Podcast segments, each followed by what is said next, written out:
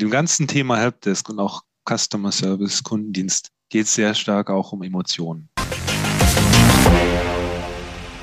Grüße, ich darf euch recht herzlich begrüßen zu einer weiteren neuen Folge des Digital Breakfast Podcast. Und heute geht's um besser oder besserer User Helpdesk, mehr effizient und Mitarbeitererlebnisse. Und was es bedeutet, wenn euch das interessiert, dann bleibt dran. Starte jetzt deine neue Webseite oder besser noch, deinen eigenen Shopify Webshop inklusive Webseite. Warum? Ganz einfach. Die Erstellung dauert nur zwei, drei Stunden für einen ersten Wurf. Du kannst sofort starten, da zum Beispiel kostenlose Bilder dabei sind. Du setzt auf eine Plattform der Zukunft und du hast keine lästigen Updates und Schnittstellenprobleme mehr und ein Goodie für B2B-Unternehmen. Allein das Handling von digitalen Medien wie White Paper, Success Stories und Präsentation, gegebenenfalls auch mehrsprachig, rechtfertigt die Umsetzung. Wenn ihr mehr wissen wollt, wie wir das auch selber bei uns realisiert haben, dann schaut einfach die Aufzeichnung eines Digital Breakfast mit dem Namen Kill Your Website, Use a Webshop Instead an. Einfach Instead bei der Suche eingeben, dann findet ihr es. Wenn ihr dann noch unentschlossen seid, schaut es nochmal an und dann legt er hoffentlich los. Ich bin gespannt auf eure Ergebnisse. Macht's gut. Viel Spaß dabei. Werbung Ende. Hallo Thielmann.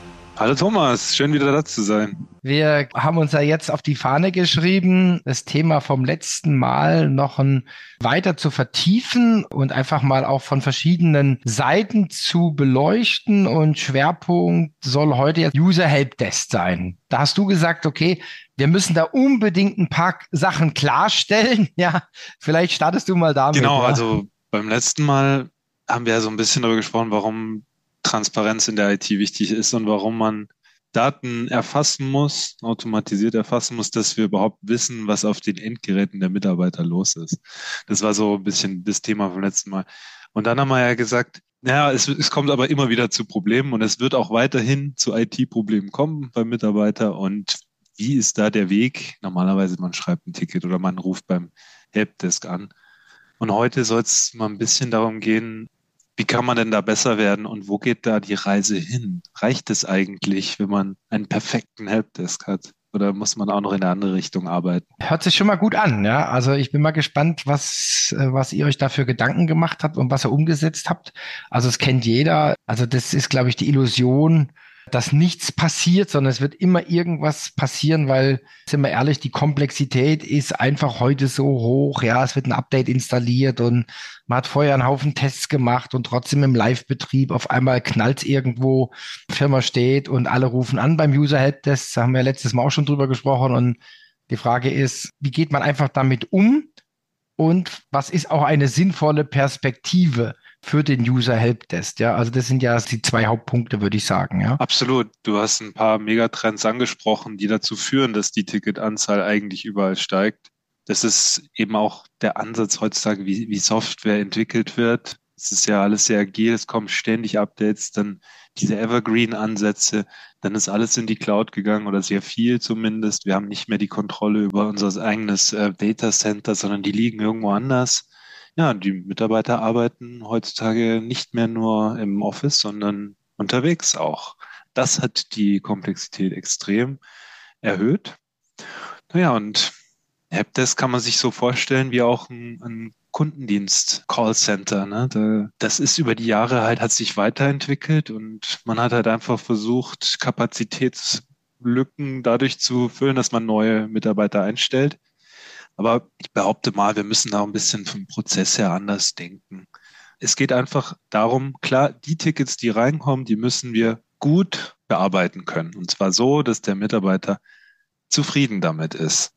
Weil mit dem ganzen Thema Helpdesk und auch Customer Service, Kundendienst geht es sehr stark auch um Emotionen. ja. Leute haben Probleme und da kann Frust entstehen. Und dann, das resultiert darin, dass Leute anrufen und die sind erbost.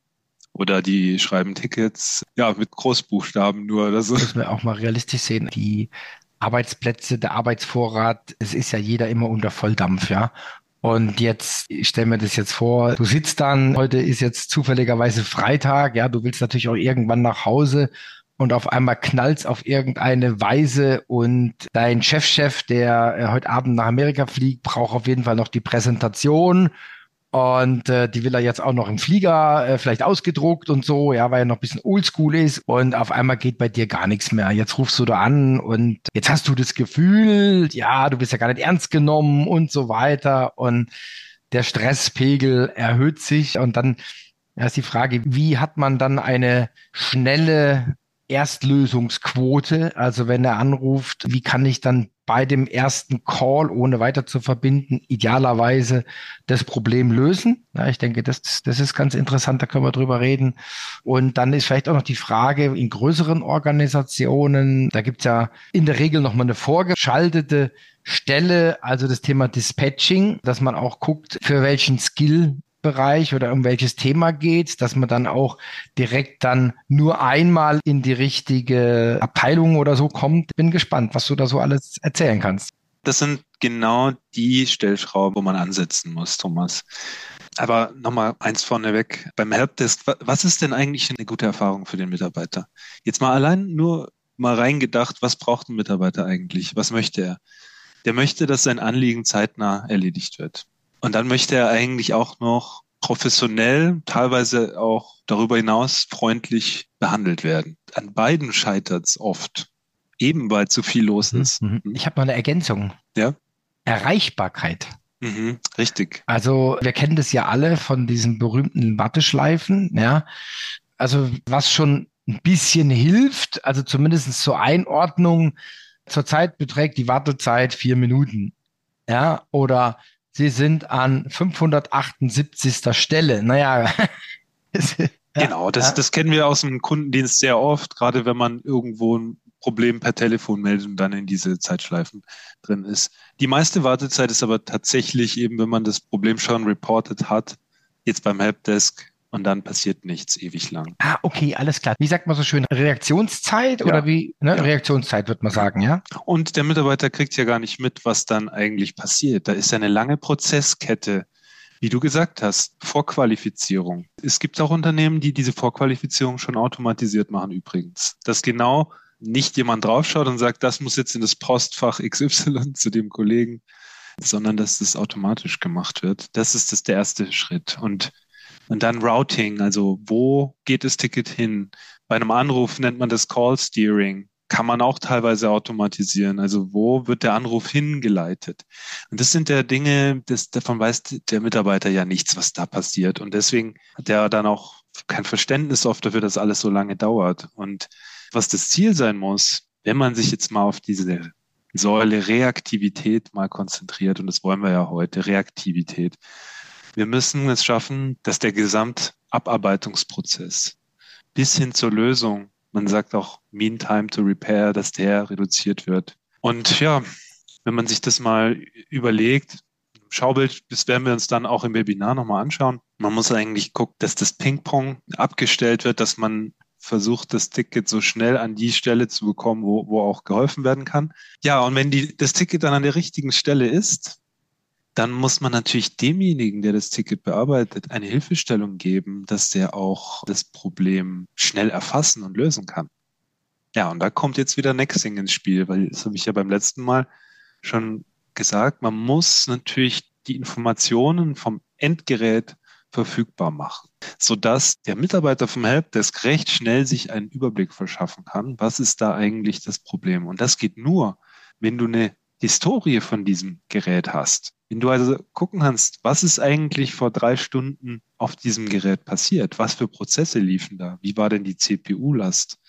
Wie war denn der Speicherbedarf? Was ist denn mit Teams oder Zoom passiert? Ja, das ist eine Grundvoraussetzung, dass man schnell ein Problem analysieren kann. Fällt mir wieder kleine so eine User Helpdesk Anekdote ein.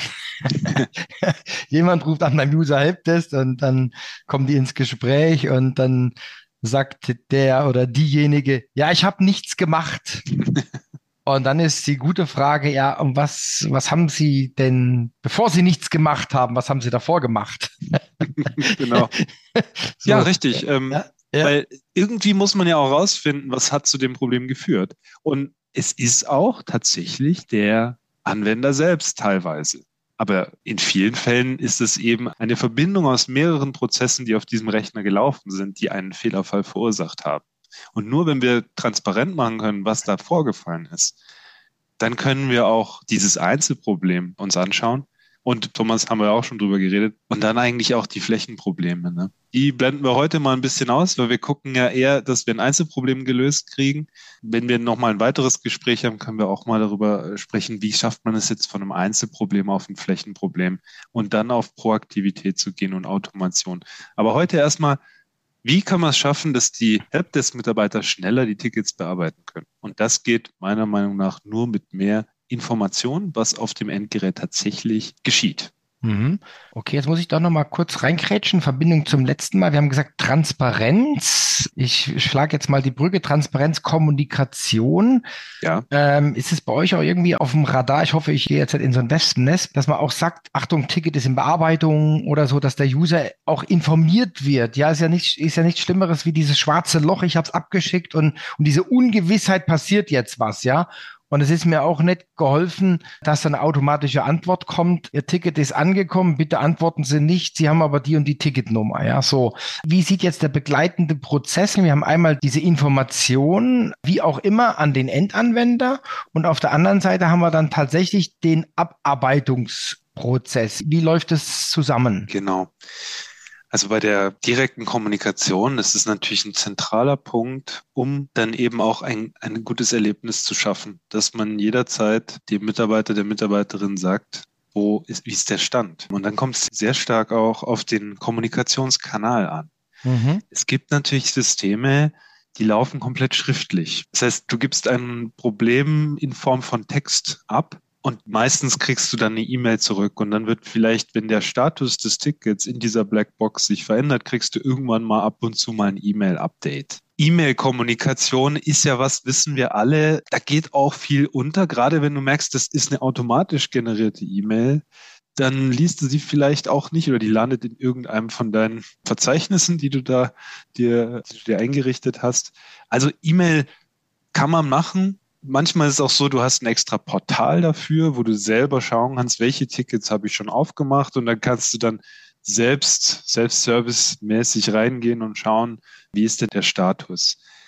Was wir bei Nexing noch fördern, ist eine direkte Kommunikation über ein Pop-up, weil wir eben festgestellt haben, du hast die Aufmerksamkeit des Mitarbeiters besser, wenn du ein Pop-up machst. Aber da Natürlich, das darfst du nicht inflationär benutzen. Aber wenn jemand ein Ticket aufgemacht und nicht mehr arbeiten kann, dann ist es der beste Grund, um auf jemanden mit einem Pop-up zuzugehen, weil man weiß, der sitzt gerade da und wartet. Und das ist eine Möglichkeit, diesen Kommunikationskanal, diese direkte Kommunikation zu verbessern. Jetzt gibt es aber auch natürlich Helpdesks, die funktionieren über Anrufe.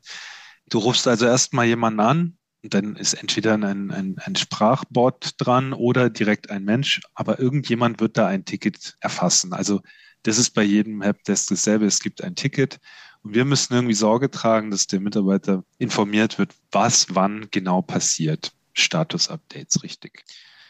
Und was es dann auch noch gibt, haben wir noch gar nicht drüber gesprochen, die Remote Sessions. Eigentlich, du lachst schon, ja. ja. Warum? Berühmt, berüchtigt, ja. Ich, ich schalte mich mal kurz drauf. Richtig, ne? genau das ist mhm. es. Du erzeugst ja eigentlich eine Hoffnung dadurch, dass du jetzt in der Lage bist, mit ganz wenigen Klicks das Problem zu lösen bei einer Remote Session. Ich denke mal, wenn das der Fall ist, ist das ein ganz gutes Erlebnis für den Mitarbeiter. Da meldet sich jemand und sagt, hey, ich habe die Lösung, zwei Minuten und danach kannst du arbeiten. Das wäre schon ein gutes Erlebnis. Besser wäre natürlich, wenn es wenn du gar nichts davon mitkriegst und es läuft auf einmal wieder, aber das finde ich noch okay.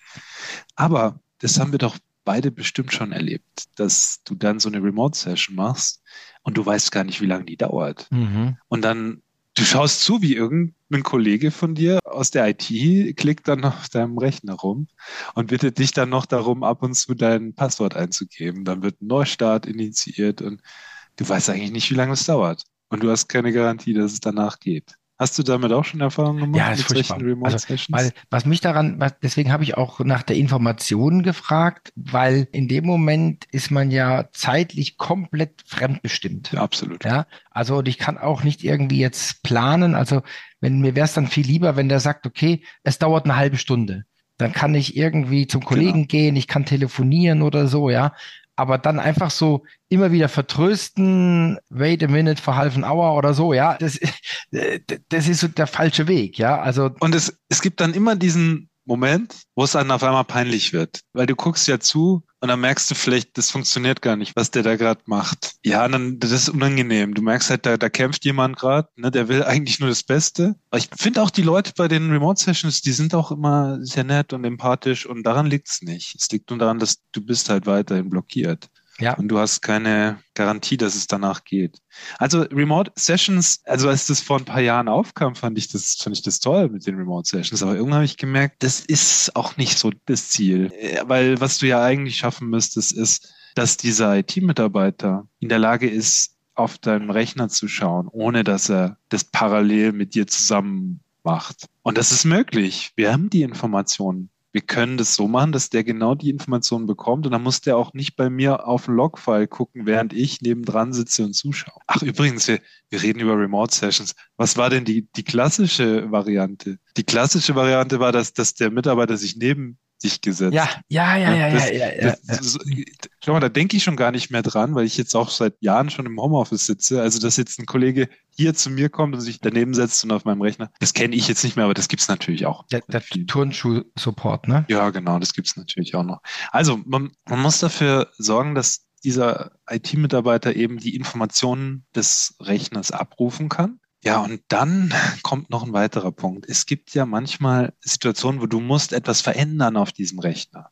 Und auch dafür hat man früher die Remote Session oder die nebeneinander sitzen, sitzende Session benutzt, dass du halt gewisse Interventionen auf dem Rechner vornimmst. Patches, Updates, was deinstallieren, einen Registry Key abändern und, und so weiter. Und jetzt musst du, in der heutigen Zeit, musst du eigentlich eine Möglichkeit haben, dass der das machen kann, ohne dass du was davon mitkriegst. Und das ist jetzt eben auch eine Möglichkeit mit Nexing. Wir können dann so, ja, so Aufgaben automatisieren. Das macht man über Skripte, die dann im Hintergrund laufen, so PowerShell-Skripte zum Beispiel. Das Ganze nennt sich Remote Action. Das heißt, der IT-Mitarbeiter kann von seinem Platz, wo, wo er oder sie arbeitet, diese Remote Actions, diese Heilungsskripte ausführen, direkt auf deinem Rechner. Du kriegst davon nichts mit. Das heißt, entweder er hat das Problem dann gelöst, was natürlich für alle das Beste ist. Aber wenn nicht, dann habe ich dir auch keine Hoffnung gemacht. Ich, ich habe das einfach bei dir gestartet und dann sehe ich danach, ob es geklappt hat. Und wenn nicht, dann weißt du davon aber nichts. Ne? Und wenn ich eine Remote-Session mache und ich probiere es einmal bei dir aus und dann klappt es nicht, das ist eine super schlechte Mitarbeitererfahrung. Ja? Und deswegen braucht man ein Toolset, die Transparenz steigert, dass wir Informationen über dieses Gerät haben und in der Lage sind, eine direkte Kommunikation einzusteigen. Und drittens diese Remote Actions, um auf dem Rechner etwas heilen zu können oder was ausführen zu können. Das sind eigentlich die drei Säulen, die man braucht für einen modernen, reaktiven Helpdesk. Und äh, ich muss jetzt einfach nochmal nachfragen, ist da auch so eine Art Wissensdatenbank im Hintergrund, also wenn jetzt ein Fehler kommt, dass man sieht, okay, das hatten wir schon mal ja. und da gibt es einen Lösungsvorschlag zum Beispiel. Und da ist dann zum Beispiel das PowerShell-Skript abgelegt und so weiter, um die, um die Zeit dann weiter zu verkürzen. Genau, du musst es ja eigentlich auch vom Prozess her so machen, dass du das Rad nicht immer neu erfinden musst, ganz klar. Also was man da machen kann, man kann erstmal vordefinierte Checklisten mit den wichtigsten Informationen für die unterschiedlichen Helpdesk-Levels sich vorher ausdenken, die dann zum eigenen Unternehmen passen. Und da stehen dann die Sachen drin, die für die Erstqualifikation oder für die weitere Qualifikation notwendig sind. Die stehen dann da. Und die kann man verknüpfen mit Handlungsanweisungen. Und die kommen aus der eigenen Erfahrung. Teilweise. Klar. Es gibt Fälle, die sind bei allen Kunden von uns gleich. Aber es gibt auch Fälle, die sind sehr kundenspezifisch. Was ist eine Handlungsanweisung? Also du bist jetzt ein, ein Helpdesk-Mitarbeiter, du siehst, auf dem Rechner gibt es ein Problem durch die Daten, die du von Nexing hast. Du siehst also wenig Speicherplatz zum Beispiel. Und dann kommt direkt eine Handlungsanweisung, die man halt vorher durch die Erfahrung, die man in anderen Situationen gesammelt hat, hier zur Verfügung stellt. Und dann gibt es zwei, drei, vier Aktionen, die in einer gewissen Reihenfolge dir dargestellt werden. Als erstes schau doch mal, ob du die Festplattenbereinigung aus, auslösen kannst. Zweitens, schau doch mal, ob du vielleicht eine Möglichkeit gibt, da Hardware zu beschaffen, wenn die Festplatte einfach viel zu klein ist. Vielleicht kannst du, kannst du dem eine größere geben. Ja, und dann gibt es ganz viele Schritte und die kann der Mitarbeiter dann, der Helpdesk-Mitarbeiter, äh, Schritt für Schritt durchgehen und die sind teilweise dann mit diesen Remote Actions verknüpft, sodass ich dann ganz einfach durchgehen kann. So, und das ist der manuelle Prozess. Der ist gut. Der ist wichtig, um reaktiv gut zu sein. Aber wenn man jetzt noch einen Schritt weiter denkt, Thomas, das musst du dann eigentlich auch automatisieren können in Zukunft. Also wie du gesagt hast, wenn es Fehlerfälle gibt, die immer wieder kommen und du schon genau weißt, was du da machst, jedes Mal dasselbe. Passwort Reset. Bei, bei jedem Kunden immer wieder derselbe Prozess. Die IT-Mitarbeiter, die langweilen sich, weil es immer dasselbe ist. Sowas musst du dann automatisieren. Und somit haben wir eigentlich hier wieder zwei Säulen. Das eine ist das Reaktive, was wir haben ja beschrieben, was man da verbessern muss. Und wenn man merkt, es ist immer das Gleiche, dann kann man das auch automatisieren, sodass wir überhaupt gar nicht mehr warten müssen, bis der Mitarbeiter das Problem meldet. Mhm, sondern wird proaktiv aus der Welt geschafft, ja. Super, Timon. Sehr, sehr spannend. Also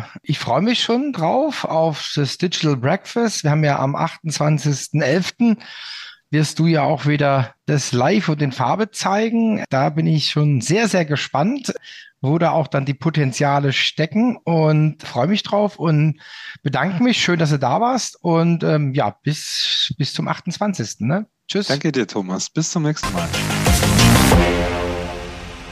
Starte jetzt deine neue Webseite oder besser noch, deinen eigenen Shopify Webshop inklusive Webseite. Warum? Ganz einfach.